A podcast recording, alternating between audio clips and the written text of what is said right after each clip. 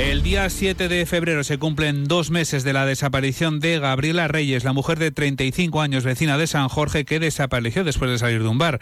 El grupo de rescate acuático de bomberos de Navarra rastreaba ayer el cauce del río Arga, aguas arriba del punto de la orilla en el que fue localizado su bolso a los días de su desaparición. Natalia Alonso. La búsqueda que resultó infructuosa se desarrolló durante toda la jornada a lo largo de 17 kilómetros del río y se realizó a petición de la Policía Nacional, que es quien se encarga de investigar la desaparición.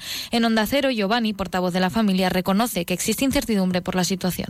Es una situación un poco delicada. La, esperanza es lo último que se pierde, pero la incertidumbre es muy grande, porque el no saber nada absolutamente es un poco cuesta arriba para la familia y la persona que intentamos un poco apoyarle y echarle una mano.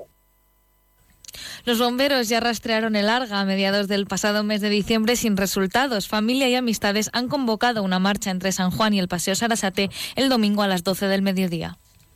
Esa es nuestra intención, que hasta que no tengamos una respuesta, intentaremos que esto no se quede en el olvido, que la ciudadanía eh, empatice un poco y que nos acompañe para que la familia vea y sienta que está arropada por su comunidad.